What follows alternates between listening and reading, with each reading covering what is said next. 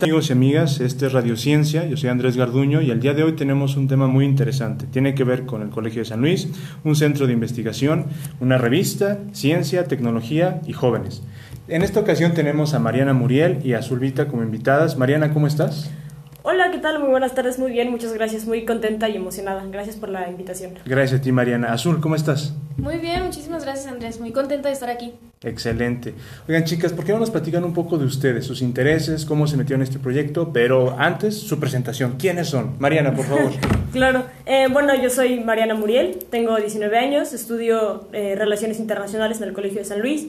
Mis intereses principales son la ciencia política, evidentemente las relaciones internacionales, eh, hablar, debatir, eh, quejarme de la vida, amo a mis perros.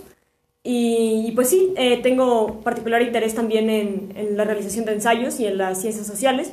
Es por eso que me parece que este proyecto es muy relevante y pues bueno, espero que, este, que les guste lo, lo que les venimos a platicar al día de hoy. Me parece que como jóvenes tenemos la responsabilidad de, de buscar divulgar nuestras opiniones. Muchas gracias, Mariana. Azul, por favor. claro que sí, yo mi nombre es Azul, eh, Azul Vita. También tengo 19 años y soy estudiante también aquí del Colegio de San Luis. Em, a diferencia de Mariana, llamo a mis perros. Digo, no, gatos. Porque soy así. ok, este, sí, tengo dos gatitos. Em, y pues mis intereses principales, eh, bueno, a mí en lo personal me gusta muchísimo el arte, pero como su relación con la política, ¿no? O sea, como nosotros como jóvenes podemos usar como estas herramientas para poder expresar nuestras opiniones y para hacer que el mundo nos note, que nos vea, ¿no? Y también por eso, ah, bueno, pues yo soy parte del equipo de diseño de la revista, entonces también por ahí va la cosa. Excelente. No, muy bien, chicas. Eh, practíquenos un poco más sobre el proyecto, de qué trata, qué ven en esta revista, qué es. Eh, bueno, básicamente Epectas es una revista estudiantil, es una revista realizada por estudiantes y para estudiantes, eh, originalmente realizada por la promoción anterior a la nuestra aquí en el Colegio de San Luis. Se trata de un proyecto que tiene la, eh, función de darle a los estudiantes un lugar donde puedan publicar, difundir y al mismo tiempo estudiantes o cualquier otro tipo de personas leer respecto a lo que los que publican en nuestra revista quieren aprender, ¿no? Y bueno, es un proyecto que que me parece que verdaderamente lo va a dejar mucho al colegio y a la licenciatura y también tiene un poco el objetivo de lograr vincular a las diferentes generaciones de la carrera. Bien, entonces es como investigación, artículos de, este tipo, ¿no? Sí. Azul, tú nos comentabas algo de diseño y algo así como de arte. Dinos, ¿qué relación tiene con la revista? Ah, claro que sí. Como ya dije antes, eh, para mí este, y pues bueno, para el equipo también, sí. el arte es otra forma de expresar nuestras opiniones. Así, así como también podemos como gritar desde un ensayo o desde un cuento o desde, no sé, un poema, etcétera, eh, también podemos, este, pues gritar desde las fotos que hacemos, ¿no? Desde las producciones gráficas que nos llegan. Eh, o sea, nos llegan desde, como ya dije antes, nos llegan desde fotos hasta eh, dibujos, collages, este, pinturas. Incluso el número pasado tuvimos la fortuna de que una chica nos envió un eh, maquillaje ah, inspirado en una de las pintas de la marcha del movimiento feminista del año pasado. Entonces, sí, o sea, el departamento de diseño, aparte de encargarse pues, de darle todo el formato a, la revista, este, también se encarga de revisar estas producciones y de hacer que eh, pues estas opiniones y que estos sentimientos lleguen a la gente de una manera más digerible. ¿no? Muy bien. Entonces, para reafirmar, está abierto a todos y cualquier tipo de producción, sea escrita, gráfica, lo que sea. Sí, se aceptan principalmente eh, ensayos. La parte de, de texto se divide en dos partes. La parte de producciones académicas, que son ensayos, artículos y demás, y la parte literaria, que vienen siendo poemas, cuentos, eh, y cosas de naturaleza. Y luego está la parte que ya nos comentaba Azul, que es la parte gráfica. Se aceptan fotografías, pinturas, dibujos, grabados, etcétera, etcétera. Muy bien.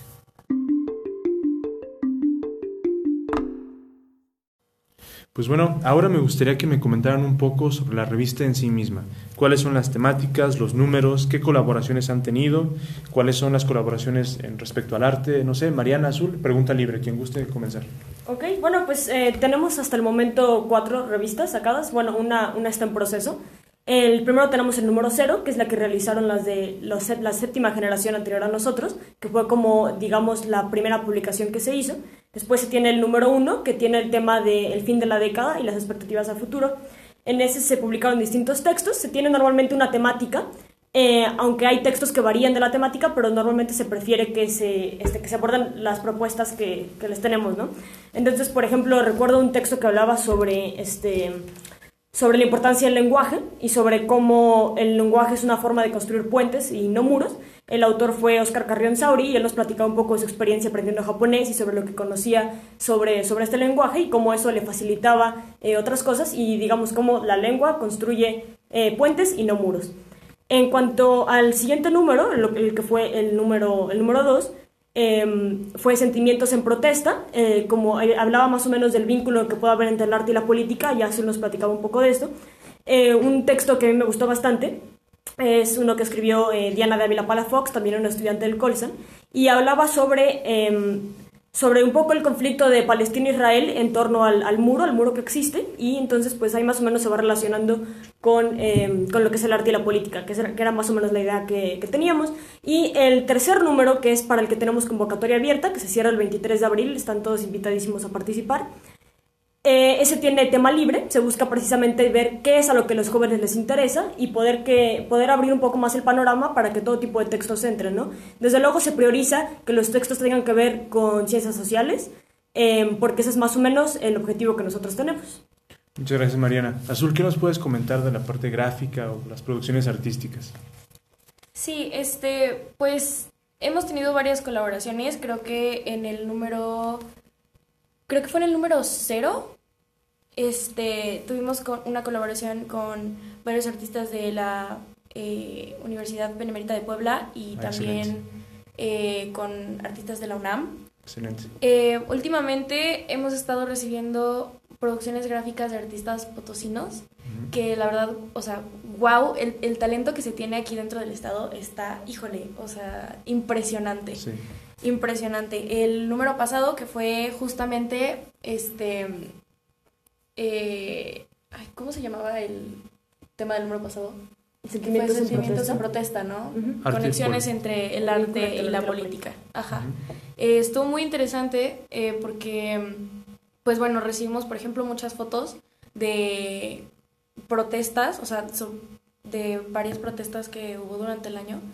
Eh, pero wow, o sea, unas fotos que dices, o sea, ¿cómo le hicieron? Sí. este, unas de esas eh, artistas que nos mandaron las fotos eh, fue, por ejemplo, eh, Dana Paloma Niño. Ella también es estudiante de aquí del Colsan, pero tiene, o sea, tiene fotos muy, muy padres.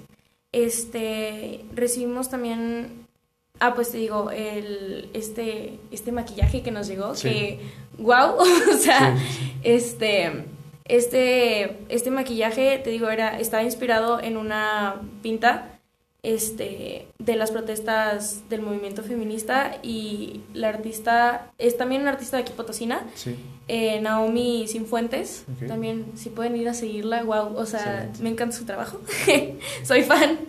Y eh, pues también hemos recibido, por ejemplo, fotografías en números pasados de eh, Jimena Cervantes, que también es una artista potosina, eh, también se dedica a la fotografía, eh, en conjunto como con la edición y todo esto. Y eh, está muy padre, de verdad, porque como que uno, no sé, siento que muchas veces eh, buscamos el talento fuera de donde estamos y no Sí. vemos que realmente, este, o sea, al lado de nosotros puede haber alguien con, o sea, muchísima visión y con muchísimas ganas como de, de, de expresarse, ¿no? O me llama mucho la atención el título de su número anterior, que Ajá. es eh, Protesta, Arte, Política.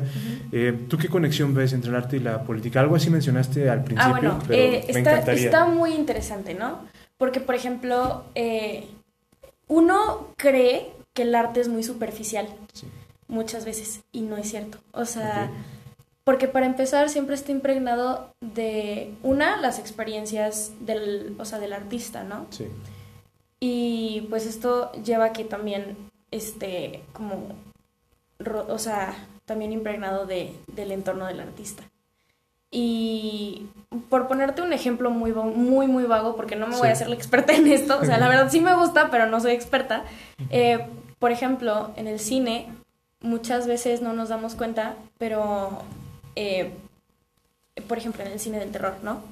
Este, siempre estaba influenciado por las, por, por el entorno de, de, la producción, ¿no? O sea, em, no sé, por ponerte un ejemplo así muy, muy, muy, muy vago, este, en, ¿qué fue? Como alrededor de los años 40, este, más o menos en el cine del terror, empieza como a eh, abundar el como gigantismo, ¿no? O sea, y estos monstruos que son productos de la radiación y de toda y, de las guerras. Eh, por ejemplo, por ejemplo, no sé, Godzilla, ¿no? Tarántula. Eh, y es porque agarran como todo, o sea, todo lo que está pasando como para lo explotan para que pueda conectar con la gente, ¿no? Porque en este tiempo, pues el miedo de la gente era qué efectos puede tener, por ejemplo, o sea, las bombas eh, nucleares. Ajá, sí, sí, sí. Em, entonces el arte, o sea, sacándolo ya de ese ejemplo, este, muchos artistas toman su entorno y lo explotan para poder conectar con la gente. O sea, no nada más para expresarse, sino para también formar un vínculo con el público. Lo mejor de todo esto es que ustedes como estudiantes pueden ver todo esto y permite a su vez a las personas que también quieren expresar esto, bueno, que se expresen a través de su revista. Entonces, pues me da mucho gusto que ustedes sean, o sea, puedan ver todo esto. ¿no? Mariana, según tengo entendido, también hay una parte para obras literarias, poemas y narrativas. Sí, exactamente. Y bueno, precisamente siguiendo un poco por, eh, por la línea de lo que comentaban, creo que el, al final la literatura siendo un tipo de arte y el arte siendo algo que está al nivel de absolutamente todos los estratos, el arte es algo que representa diferentes tipos de personas en todo el mundo. Entonces creo que realmente uno puede darse cuenta de muchas cosas y de visiones y de experiencias a través de, en este caso, la literatura.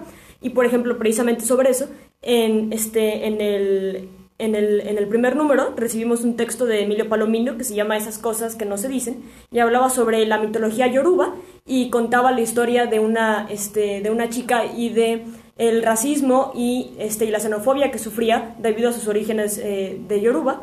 Y, y, te va contando cómo esto realmente tenía que ver con su cultura y con lo que ella es, y sin embargo era eh, muy juzgada por eso, ¿no? Y por otra parte también tenemos otro texto en el número 2 eh, titulado Detrás de sus ojos su mirada de Juan Luis de Chávez Muriel que trataba eh, de, un, de un hombre que tenía tanto desprecio a sí mismo que llega hasta convertirse incluso en la violencia y en el, y en el odio propio y problemas de autoestima.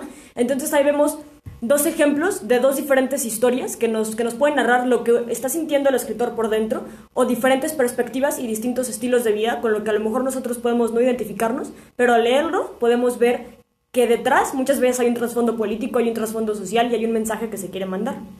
Muy bien. No, pues entonces, eh, para el público que nos está escuchando, tienen variedad de opciones para poder publicar aquí en Epectasy obras de arte, narrativas y artículos de investigación. Una cosa, chicas, ¿qué se pretende con esta revista? ¿Cuál es su meta? ¿Qué quiere la revista lograr? Eh, bueno, creo que finalmente lo que se logra es que la revista se pueda convertir en un espacio en el que distintos tipos de estudiantes en, todo, en toda la República, en todo el Estado, incluso en todo el mundo, tengan un espacio en el que puedan ser escuchados. Y muchas veces como jóvenes es difícil encontrar espacios en los que nuestra opinión sea respetada y en el que se nos dé un lugar. Y creo que, al menos desde mi perspectiva, lo que buscaríamos es eso, que Pectasy sea un lugar en el que se pueda difundir, en el que las opiniones sean escuchadas y en el que las personas puedan aprender. Al final, un intercambio de ideas y de información e incluso de pensamientos. Sí, muchas gracias. Sí, claro, o sea, igual que Mariana, creo que a veces, muchas veces cuando eh, nos llamamos jóvenes o así, a veces como que se lo toman como sinónimo de inexperiencia, ¿no? Em, y por esto muchas veces nosotros tenemos como esa inseguridad de, ay, mandaré mi texto, no mandaré mi texto, es que a lo mejor me lo regresan, ¿qué tal si no es tan bueno? Es, no sé, la primera o la segunda vez que voy a publicar, o sea, ¿qué va a pasar, no? Y creo que tener justamente una revista em, de, o sea, para estudiantes, hecha y administrada por estudiantes, les da también esa seguridad eh, a nuestros compañeros, a, a todos los jóvenes, de decir, ok, o sea, a lo mejor este es un buen comienzo, a lo mejor este es, eh, o sea, como que les da esa seguridad de me van a entender, ¿no? Este, y, o sea, y eso es lo que me gusta, que podemos darles una voz, este, podemos, o sea, como prestarles el, el, el megáfono, ¿no? Para que puedan gritar a gusto. Bien. No, pues muchas gracias, chicas.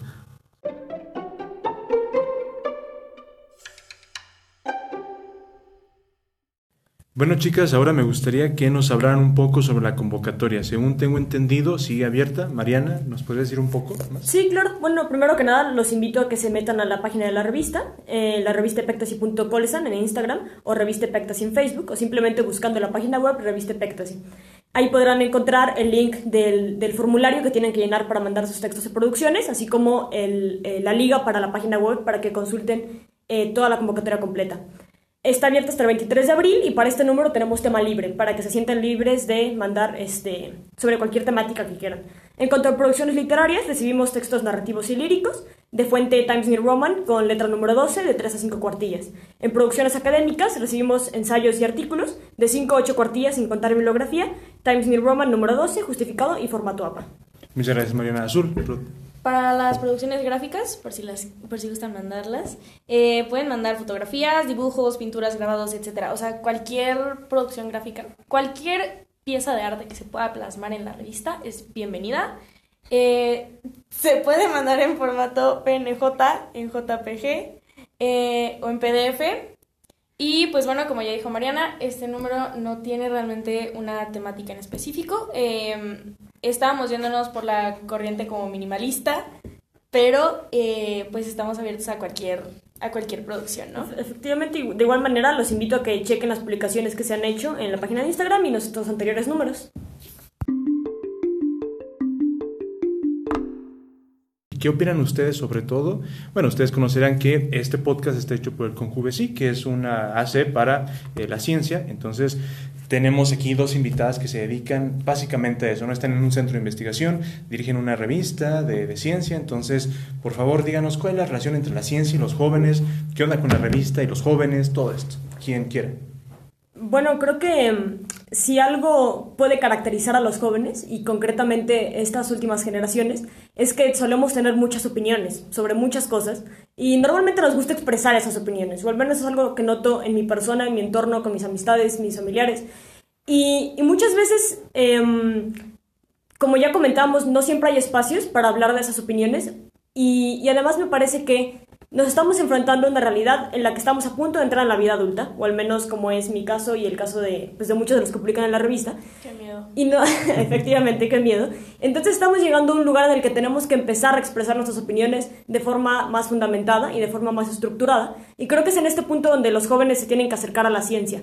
¿Cuál es la forma correcta de decir la verdad, si es que hay una verdad? ¿Cuál es nuestra verdad y cómo podemos relacionarla con otras verdades? Porque creo que eso es un, un, este, un tema muy recurrente ahorita, el exceso de polarización que hay en absolutamente todos los temas. El aprender a hablar desde la ciencia es aprender a hablar desde un punto de vista objetivo, que nos permite también observar otros, otros puntos de vista objetivos y que eso se traduzca en acciones, ¿no? Porque eventualmente nosotros vamos a llegar a la, a la, política, a las empresas, a la economía, a crear una familia, a ser artistas, a lo que sea, y va a ser nuestro turno de hablar sobre nuestras perspectivas, qué tiene que aportar nuestra generación. Somos jóvenes y tal vez no seamos expertos en muchas cosas, pero somos inteligentes y podemos hacer las cosas de forma correcta para eh, llegar al mundo que nosotros queremos tener. Marina, tú me llamó la atención esta, esto que acabas de decir. Yo te preguntaría directamente, ¿qué tiene que aportar tu generación de jóvenes a esta sociedad? Eh, bueno, evidentemente generalizar sería este, algo ocioso. Hay diferentes puntos de vista en muchas cosas. Pero creo que si algo caracteriza esta generación es el preocuparse por cosas que a lo mejor no estaban sobre la mesa. Así sea feminismo, cambio climático, este, distintos métodos de, de realizar economía, eh, racismo, diversidad religiosa, etcétera, etcétera. Nos estamos enfrentando a una realidad en la que estamos viendo los estragos que otras generaciones han causado, como suele pasar, ¿no? Todas las generaciones tienen pros, contras, lo que sea, y nos enfrentamos a nuevos retos, retos climáticos, principalmente en este caso retos climáticos y de conciencia social. Y nuestra generación supongo que lo que busca es poder eh, ahora sí que tomar las herramientas que nos dieron nuestros padres y convertirlo en un mundo que, en el que nosotros estamos orgullosos de, de, vivir y aportar algo, ¿no? Y supongamos que la revista entonces es uno de esos medios para poder lograrlo. Claro, o al menos eso me gusta pensar, o al menos esa es la intención.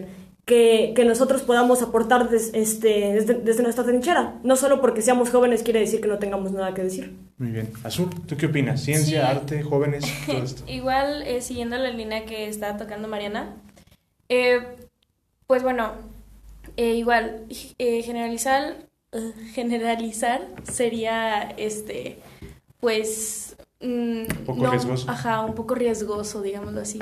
Em, pero, por ejemplo, una de las cosas que a mí me llaman muchísimo la atención de nuestra generación es que es la primera que no recuerda un pasado sin Internet, ¿no? Esto significa que, o sea, vivimos nuestra infancia y nuestra adolescencia. En nuestro caso somos de las grandes de nuestra generación. Todavía hay personas de nuestra generación que nacieron en 2010. O sea, exacto. Entonces, este, vivimos eh, estas estos años tan formativos de nuestras vidas, tan importantes, en un mundo súper mega globalizado, ¿no? En donde lo que pasa en, no sé, en, Rusia nos está afectando ahorita. Em, por tanto, eh, y dejando de lado toda la ansiedad que eso trae, entonces también nosotros como que nos surge esta necesidad de expresar lo que nos preocupa, ¿no? Y no nada más esto, sino como de tratar eh, de encontrar una solución eh, desde, como dijo Mariana, desde nuestra trinchera, ¿no? Desde lo que nosotros podemos hacer. Eh, y muchas veces lo que termina pasando es que muchas personas sienten que son un granito de arena y que no van a aportar nada, ¿no? Eh, lo que yo veo es que, por ejemplo, Epectasy es, es un medio para que ese granito de arena se vuelva una cubeta de arena y ya después se vea como se vuelva como toda una, playita. ajá. Y este, y pues bueno, o sea, eh, todo esto se relaciona de alguna manera con la ciencia, porque también, como dijo Mariana, voy a citar a Mariana eh, todo este rato. este, em, como dijo Mariana, eh, opinar, o bueno, sí, opinar desde la ciencia, eso es, no nada más como opinar de una manera objetiva, sino también, ok, todos sabemos que una de los de las cosas bonitas de la ciencia es que siempre puede ser refutable, ¿no? Sí. Este, o sea, todo lo que creamos está ahí para que alguien más venga y nos diga, no, eso no es cierto y nos pegue en la boca. este, y pues eso es bueno porque de alguna manera entonces el conocimiento se acumula, ¿no? Y, o sea, no nada más el conocimiento, sino nuestras opiniones. Y podemos entonces, em, como dije antes, no nada más opinar de manera objetiva, sino recibir críticas objetivas e ir construyendo nosotros mismos, eh, pues, un criterio propio, ¿no? Que es importantísimo si vas a estar este, por la vida existiendo. Em, y aparte de un criterio propio, pues también te vas a eh, como vas a conocer personas mediante eh, todo este ámbito de... Intercambio, sí, Ajá, o sea, vas a intercambiar ideas con personas que no, o sea, pues que no conoces, ¿no? Personas que no conoces van a leer o van a ver lo que tú quieres expresar y vas a de alguna manera, pues, como formar vínculos, ¿no? Desde que, desde joven. Y eso, pues, ayuda muchísimo porque, de nuevo, en un mundo en donde todos estamos interconectados, ya no nada más es necesario... Eh, tener el conocimiento de que puedes conocer gente, sino hacerlo, o sea, salir y exponer tu trabajo y exponerte, por ejemplo, e-, en las producciones gráficas. Y no, o sea, es lo mismo con todo tipo de producciones, ¿no? El artista no nada más está exponiendo su pensamiento, lo que quiera decir en ese momento, está exponiéndose el mismo, o sea, es, es como desnudarse enfrente de una plaza, claro, sin la ilegalidad y todo eso. Pero sí, o sea, creo que eso, creo que eso es lo, lo que a mí me gustaría aportar. Muy bien.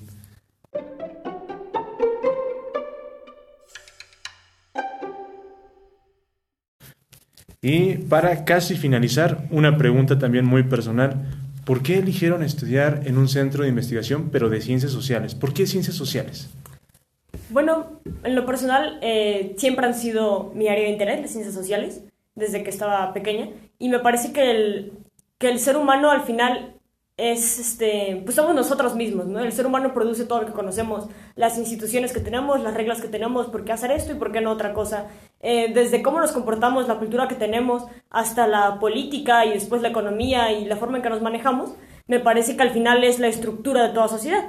Eh, evidentemente, ciencias biológicas, matemáticas, etcétera, son muy importantes para ciertas cosas, pero me parece que las ciencias sociales tienen una forma particular de explicarnos a nosotros mismos y pues muchas veces no nos entendemos. Creo que si algo demuestra la humanidad es que el ser humano no se entiende a sí mismo. Entonces siempre me ha parecido muy interesante entender lo que hemos construido y cómo podemos mejorarlo, porque creo que lo interesante es que podemos mejorarlo, que al final todo lo que ha construido el humano lo construye el humano y el mismo humano lo puede destruir y volverlo a construir. Muchas gracias, Mariana. Azul, ¿tú qué opinas? O sea, ¿por, qué, aquí en ciencias sociales? Pues igual que Mariana, eh, siempre han sido eh, pues como mi campo de interés las ciencias sociales. Eh, yo, bueno, y esto se va a escuchar a lo mejor muy idealista, ¿no? Sí. Pero desde chiquita siempre había querido como que, o sea, como impactar en algo a la gente, ¿no? Y yo sé que estudiando a lo mejor en otras áreas también lo puedes hacer, pero a mí se me hace muchísimo más fácil, por ejemplo, intentar desde las ciencias sociales, desde la ciencia política, eh, como que intentar como, sí, causarle un impacto a la gente. Y aparte de eso, y aquí eh, me vas a disculpar porque te voy a citar a ti. Yo creo que te escuché decir esto. O sea, sé que sí lo dijiste tú, pero no recuerdo en qué contexto. Eh, pero fue algo muy interesante. Dijiste que em, las ciencias sociales trabajan con la eh, variable ah, eh, volátil. Volátil, ¿no? que es el ser humano. Y esto, o sea, de verdad, a mí cuando lo escuché dije, wow, o sea, sí es cierto. O sea, como dice Mariana también, o sea, es el ser humano no se entiende a sí mismo y creo que la mejor manera de ayudar o de hacer como algún tipo de impacto para mí es como contribuir a, a, que sí, o sea, a, conocer un poquito, un poquito más. Esa volatilidad. esa volatilidad, exacto. Mariana, una pregunta. ¿Cuál es el papel del científico social en la sociedad entonces? Bueno, creo que mm, si algo caracteriza a la ciencia es querer encontrar la verdad. Entonces creo que en general cualquier científico de cualquier tipo busca apuntar a la verdad, ¿no? Pero al final un poco la pregunta es ¿para qué queremos esa verdad o qué verdad realmente buscamos descubrir? Y me parece que en el caso específico de las ciencias sociales, la verdad la queremos para mejorar lo que ya hemos creado, como ya, este, como ya mencionaba, em, lo que construye el humano al final el mismo humano lo puede destruir y volverlo a construir. Y nosotros mismos, viviendo en esta sociedad, nos damos cuenta de que hay cosas que no funcionan. Entonces, el científico social realmente lo que quiere es precisamente eso, encontrar la verdad sobre lo que ha hecho el humano y ver cómo se puede modificar en cualquiera de sus formas.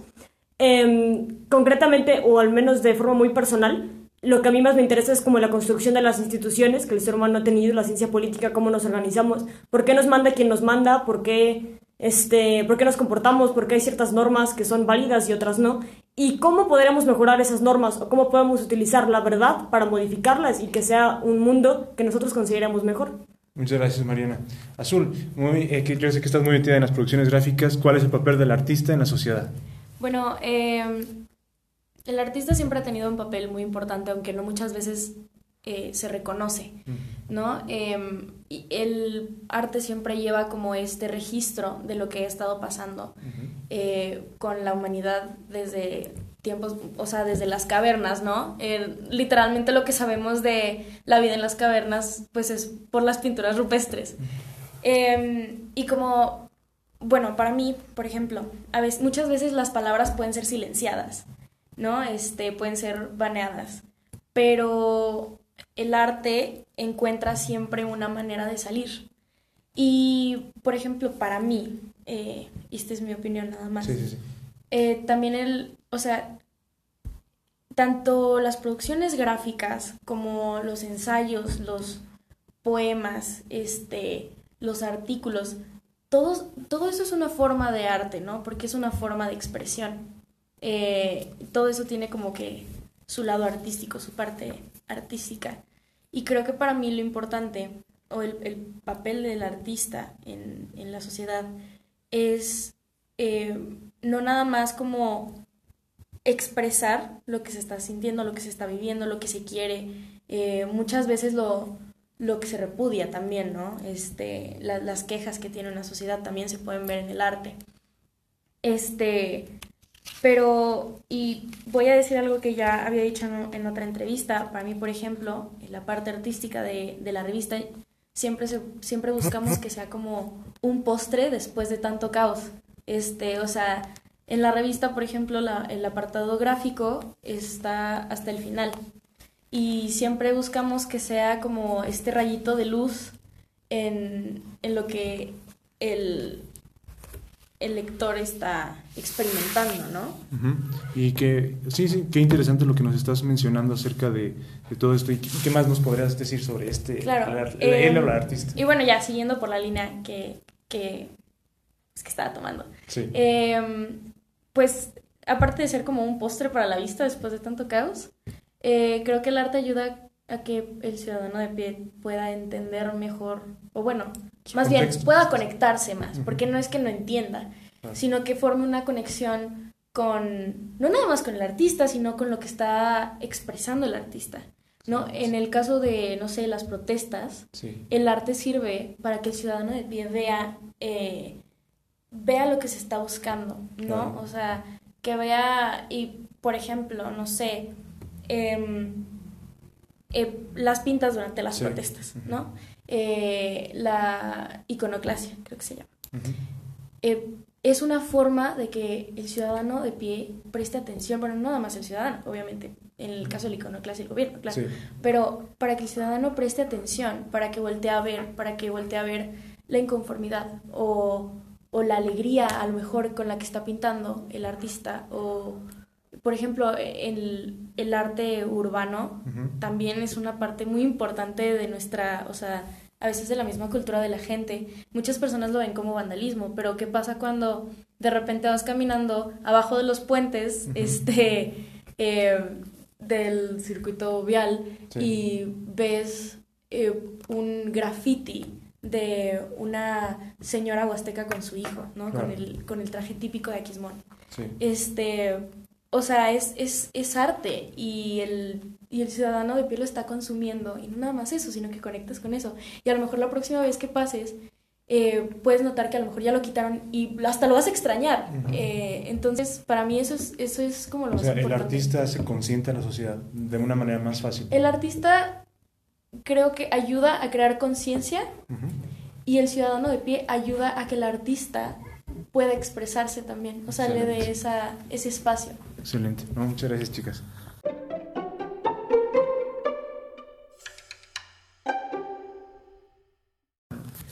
Y ya para concluir, ahora sí, me gustaría que le dieran unas palabras de ánimo a los chicos y chicas que nos están escuchando para que pues se animen a publicar aquí en esta revista estudiantil. No sé, ¿quién quiere dar esas palabras? Venga, venga. Bueno, pues desde luego están eh, todos invitados e invitadas. Me parece que es un espacio que realmente van a encontrar muy agradable, así sea para publicar o para leer lo que ya tenemos.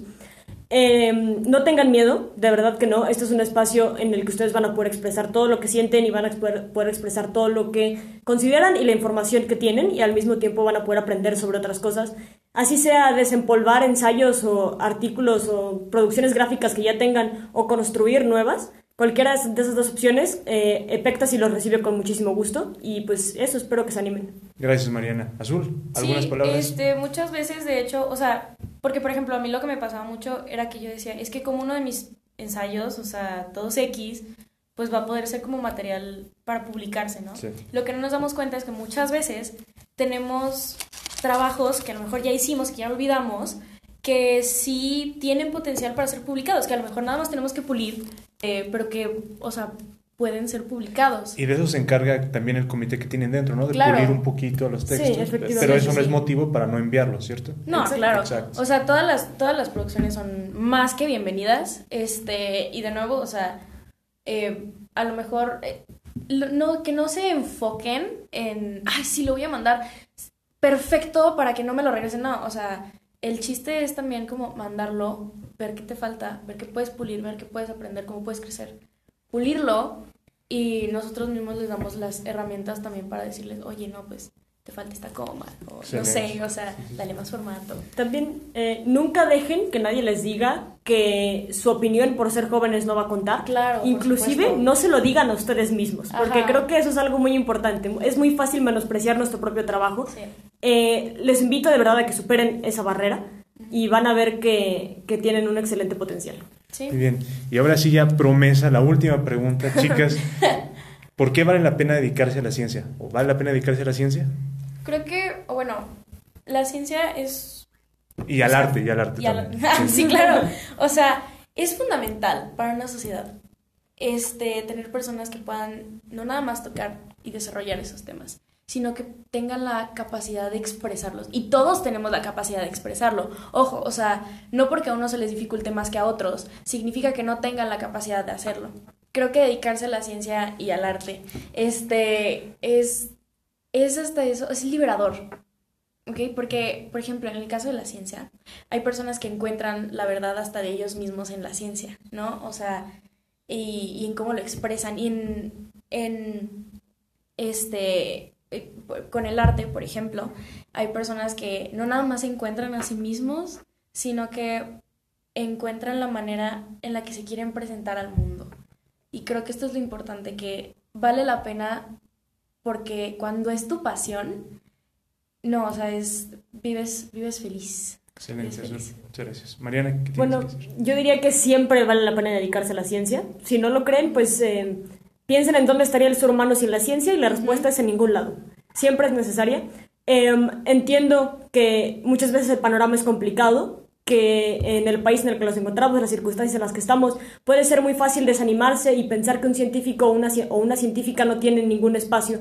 Pero un poco la idea es que nosotros también tenemos que crearnos esos espacios, utilizar espacios como Epectasy o como cualquier otra revista de divulgación científica para, para asegurarnos de que siempre haya un lugar para los científicos y las científicas.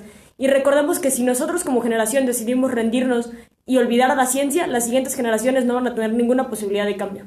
No, pues muchas gracias, chicas. Mariana, muchas gracias por estar aquí este día. Muchas gracias por la invitación. Azul, muchas gracias. Gracias a ti, Andrés. Bien, pues esto fue todo, amigos. Nos vemos en el siguiente episodio de Radio Ciencia.